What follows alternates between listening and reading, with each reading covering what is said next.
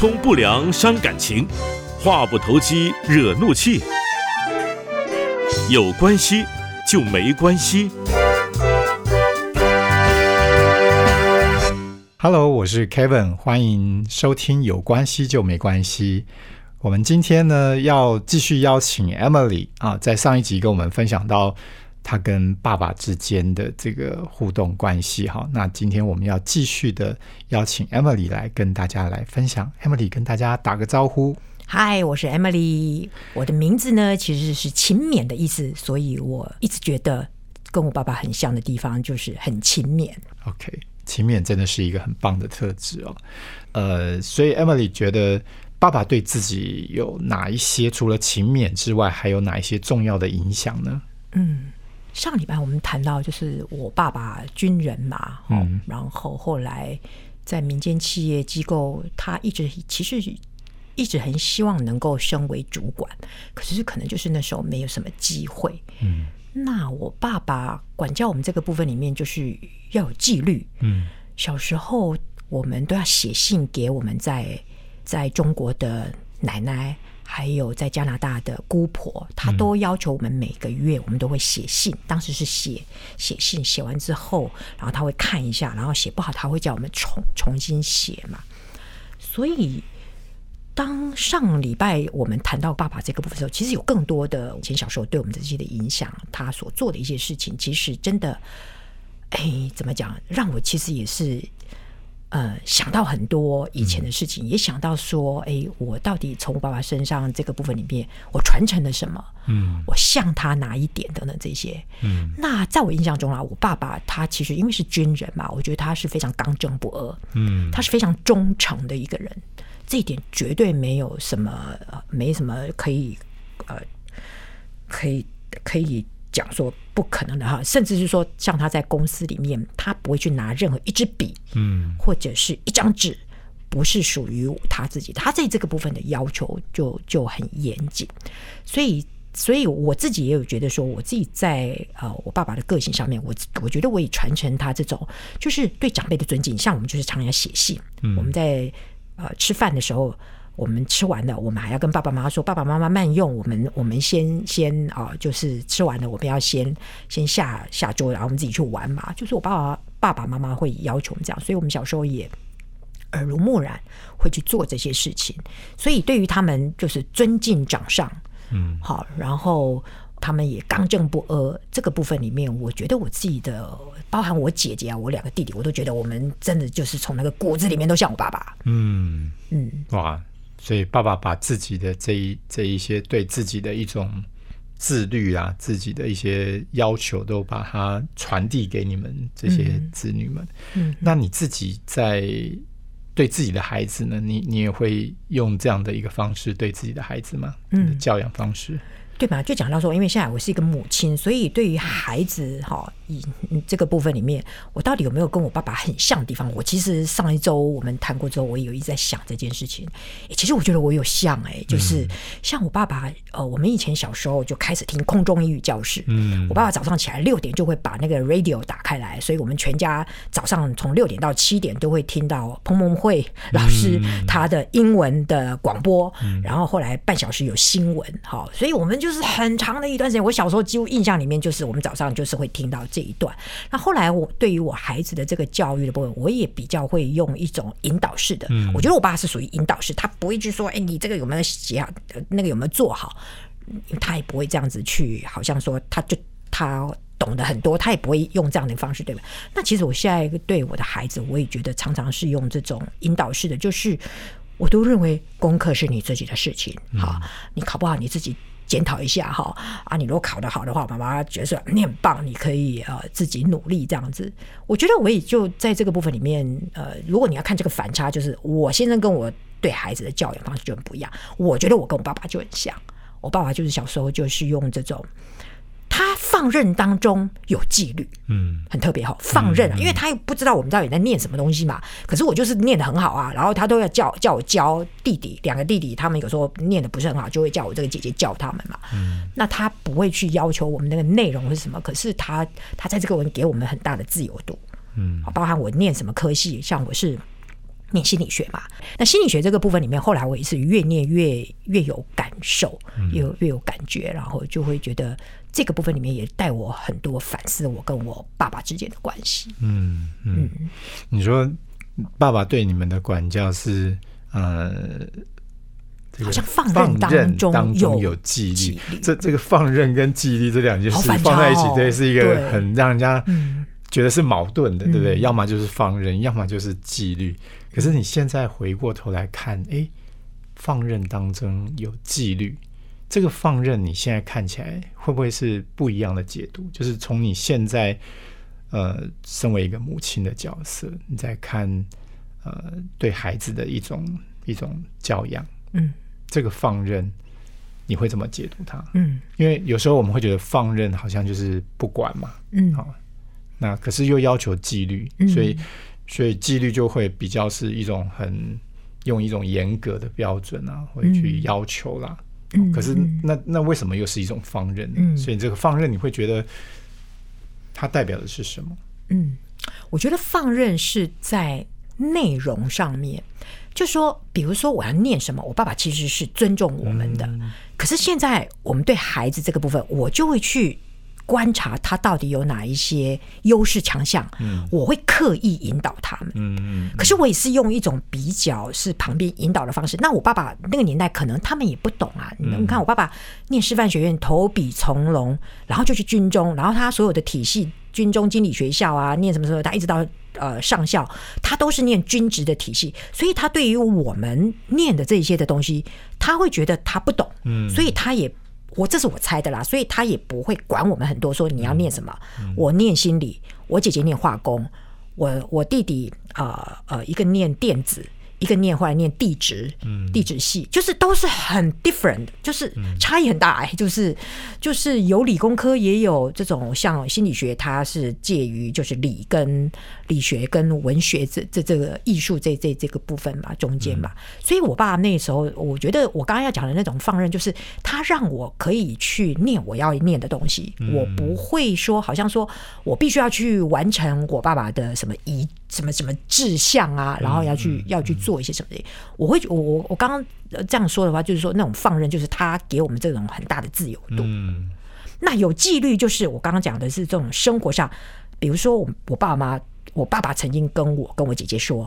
我给你们最好的嫁妆就是你们的学历。嗯我到现在都还记得，我就想说这什么跟什么哈。当时以前我会觉得说不可思议，我们会想嫁妆应该是有一笔钱呐、一栋房子哈，对不对？像我我外公就送给我妈妈一栋房子，嗯。所以我们小时候我们家有那个房子是我外公送给我妈妈的，因为我外公家还蛮有钱的这样子，所以我就会觉得说，哎，好像我爸爸就不是这样，他就跟我们说学历嘛，所以希望你们好好念书这样子。嗯。所以我刚刚讲的那种放任，有点像是我尊重你们，让你们可以依着你们自己的呃性向去发展。那个性向就是 strengths 啊、优势啊等等这一些啦。那如果说以我现在在管教我的孩子的这个部分的放任，我反而会比较就是。哎，你如果不念书，我也不会 push 你，因为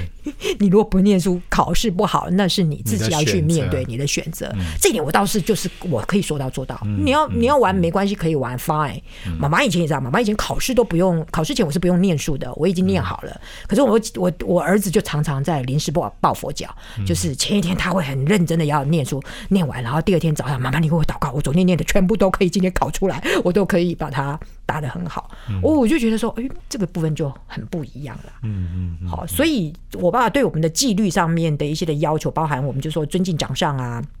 然后对自己负责任。嗯好，念书就是自己的嘛。那我跟我孩子这个部分里面的纪律。我就比较，我刚刚讲的这联想是有一点，有一点比较，哎，好像也是还在琢磨当中。毕竟只有一个，有时候、呃年代不一样了。嗯好所以这个部分里面，我还是像一个我自己现在的角色教练一样，我还是以引导他为主。他如果不开心、不高兴，我还是会陪着他，对我会梳理他的感受、情绪。可是以前爸爸对我们其实是没有的、啊，我们那时候心里不好，嗯、不开心的事情，我们回来不见得会跟爸爸妈妈讲啊，嗯嗯啊，我们就自己吞下去嘛。嗯自己就嗯好吧，面对这种事情就自立自强这样子。嗯那可是现在对自己的孩子，我们就会引导他，然后再让他在这个部分里面有有可以抒发，然后让他不会变成在心里面变成是一个结这样子。嗯嗯，所以从爸爸那边呃学到的那个纪律，然后呢，爸爸的那个，因为他不懂，所以他采取一个尊重，然后用引导的方式，其实这些都是变成是不知不觉当中就让让他对你有这样的一种很重要的影响，也影响着你现在在这个对你的孩子啊。那刚刚也提到你说教练嘛，在扮演这个教练的这个角色，好像也是需要就是呃用一种尊重的态度，然后去引导对方，然后让对方自己去做选择跟决定。啊，当然那个。纪律其实是他们要去遵守的一些这种呃界限啊、游戏规则啦，然后还要为自己负责啦，哈、这些东西，所以这好像也也也影响到你的工作跟你的职业嘛，哈在这个角色的扮演。嗯 OK，、那还有什么是你觉得爸爸对你一个比较重要的在个性上的影响呢？其实我会想到一些负向的事情，通常我们不会想到嘛。其实也有哎、我还记得 小时候有一次，我们家四个小萝卜头哈就被叫到前面去，哎、说哎谁把我的剪刀拿走了？然后我们大家就想不是我，不是我，不是我，四个都不是我。那到底是谁呢？那我爸爸说一定就是你们。好，你们既然不讲，请你们去跪蒋公，还有那个国父。我们家以前你知道，我们家都有嘛哈，国父 还有这先总统蒋公，跪到他讲。Say yes，你才可以站起来这样子。那我就觉得说，我就在那边一直看着，嘿，你也不会讲话，我知道。但是我真的没有拿剪刀。后来是我妈妈快受不了，她说：“啊，就不是他们拿的，你一直叫他们跪在那里，没有起来起来起来吃饭吃饭。”就是后来就是这样化解的嘛。可是后来不知道隔了好像隔了一一两周吧，我爸爸突然才发现，哦，原来他把他的剪刀忘记放在那个上面，就是没看到嘛，就是他可能就上去上去拿什么东西剪什么东西，然后把他剪刀放在。可是那时候我就会觉得说，哦，我爸爸那时候他都不会跟我们道歉、欸，嗯，你知道吗？就是就觉得说，哦，对他爱也没有说，哎呀、好像他做错事，好像也觉得好像大人都可以这样哦，就是所以小时候那时候有点想赶快长大，就是觉得长大之后我就可以做 做我该做的事情，做我可以做的事情，我就可以讲我该讲的话，这样子，好像有那么一点点我的那个叛逆，大概就是在在这我我在国高中。阶段其实说真的是比较乖啦，就是我爸，因为我爸妈就养成就教我们就是要尊敬长辈啊，不要忤逆啊，然后等等这些，然后我们就尽量去遵守啊。虽然看到他们言行不一致，我们也只能在心里面。所以这一点也有可能就是后来我的个性上面，我就比较会，当我看到有一些不合理的时候，我不会马上说，嗯，我是先静默观察，因为也许我不知道我合不合适讲这这些话，嗯那。这个部分我觉得影响我的个性还蛮大，所以就是有时候我我我们就讲说，有时候我们的个性上面会以和为贵。明明那个人家就有做错事情，可是我也不会直接去、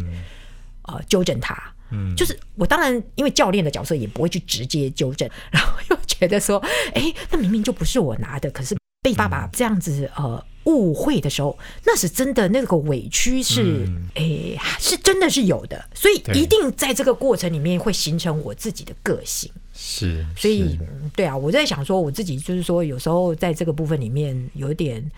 就是不会这样子的呃言简意赅或者郑重核心的去，可能跟我家小时候我爸爸对我们的。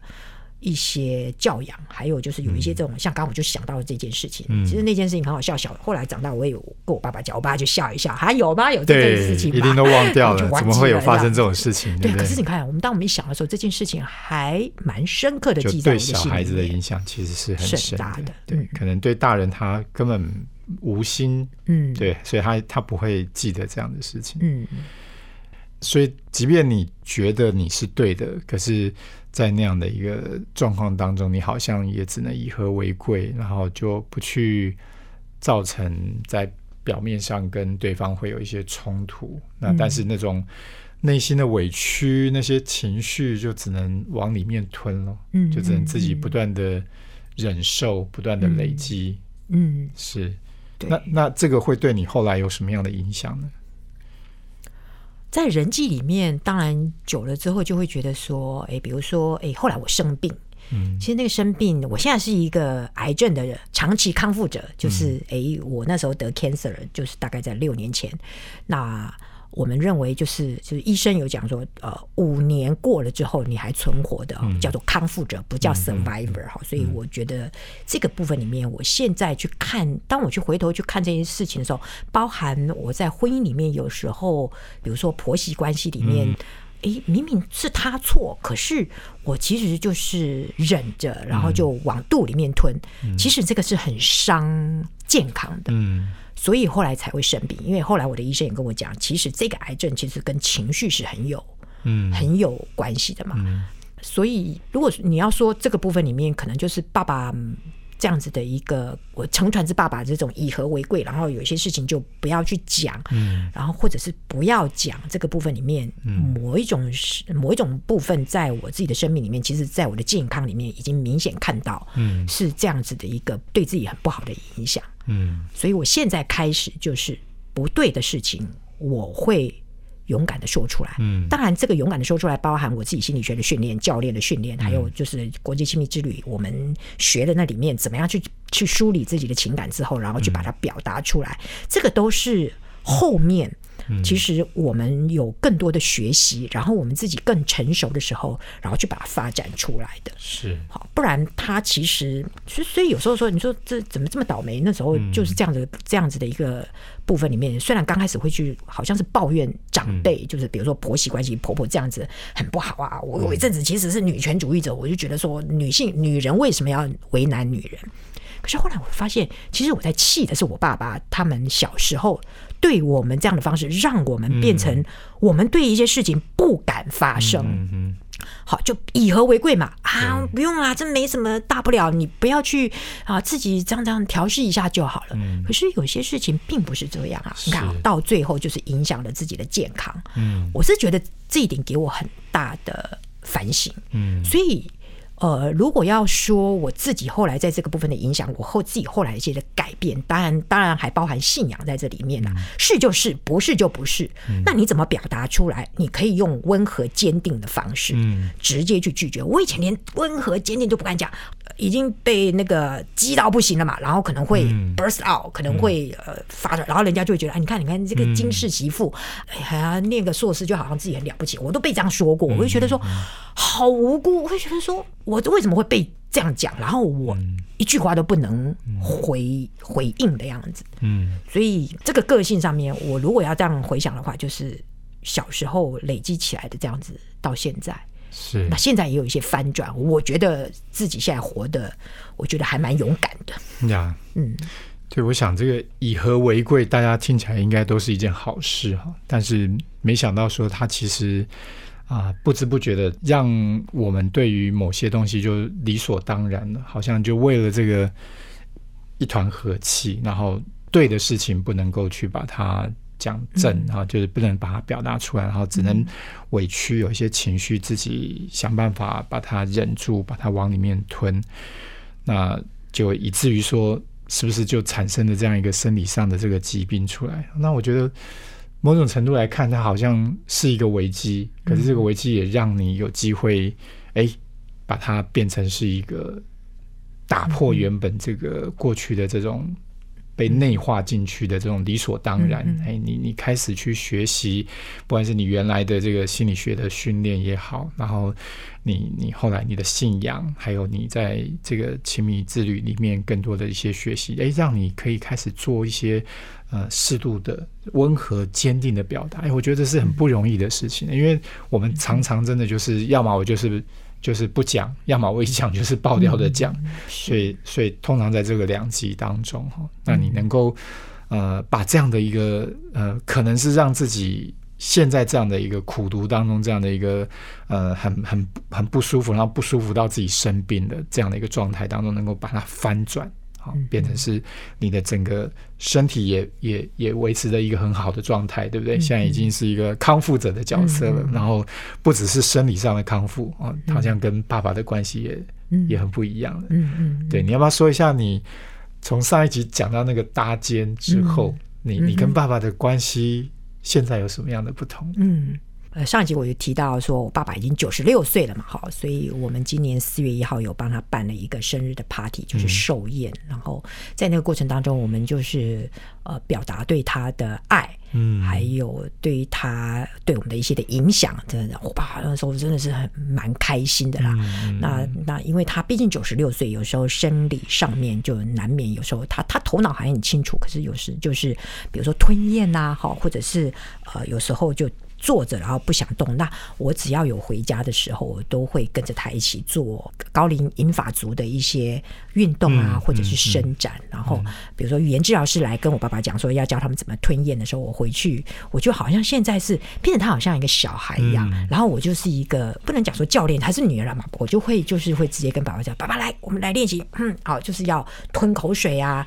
然后要做一些扩胸啊，好，甚至就是要要清喉咙，然后让自己。呃，那个吞咽比较呃，好像有阻塞的时候，你自己要去把它咳出来。我就会直接说，嗯，爸爸现在不要忍，你就把它咳嗽出来，就咳出来。那我爸爸也会就是听我的指令。就以前是我听我爸爸指令，现在好像是我爸爸会听我的指令。呃，我们家有个小天使吧，就是他是菲律宾过来的呃外籍看护者，会会照顾我。可是他就比较不会听他们的话。可是我回去，我要他吃什么，我要他做什么，他 他也是非常顺服的说就做，对对对，就做。对啊，所以这一点我也是觉得这是很大的一个翻转，就是他年纪越大，我就觉得他真的很像莎士比亚讲的那个人生的七个阶段里面，刚开始就是婴幼儿嘛，等到你等到你老年的时候，其实你也想回转像小孩一样。对，所以我们现在对待他，其实也就是像对待小孩一样，这样。是这个说起来很简单，这里面有一个很重要的元素是你们之间的那个亲密感跟那个信任关系。嗯，对，我想这个是。看护不会有的，是啊，对，只有跟自己的孩子、自己的孩子、自己的家人。嗯，那你有没有想要利用这个机会哈？如果想要跟爸爸说一些话，如果没说会觉得蛮遗憾的，你会想跟爸爸说什么？嗯。其实跟他说蛮多的，所以所以当时也在想说，哎，如果要讲这个的话，我还是想讲一句话，那个是千古不变的名言，绝对可以讲的。爸爸，我很爱你，上帝也非常爱你。是，我我想这个爸爸也常常在听了哈，不一定要透过这个 这个节目来听。嗯，那最后有没有想要？因为线上有很多的为人子女的听众，我相信。大家应该在这两集当中都会有很多的一些心得，很多的一些收获。有没有想跟我们听众分享几句勉励的话？嗯，其实我们成长的阶段的过程里面，我们一定难免都会受伤。好，生命就是因着有这一些受伤的经历，我们可能可以转变成一位珍珠。所以也不要害怕生命里面有一些挫折，可是记得挫折很大的时候，你也可以找你的教练，你也可以找你的帮手，你也可以自己帮助自己。那虽然你们不见得就是跟我一样，可能是念心理学的啦，可是我们旁边有些的资源，绝对是可以帮助你回头，然后你再去呃面对你自己的原生家庭里面原来你不敢的部分，就像我在。亲密这里面，我们常常在带嘛，我们都在带，我们都在都在教，都在以身作则，都在做这些事情。那当我们这边得到足够的爱的时候，我们可以带着这个援军回到你的原生家庭里面去做这些原来你可能不敢做的一些事情。那这个勇敢就有可能发挥它的效力。这样子，我想鼓励我们的啊听众们，我觉得很难也不难，可是。Just do it。好。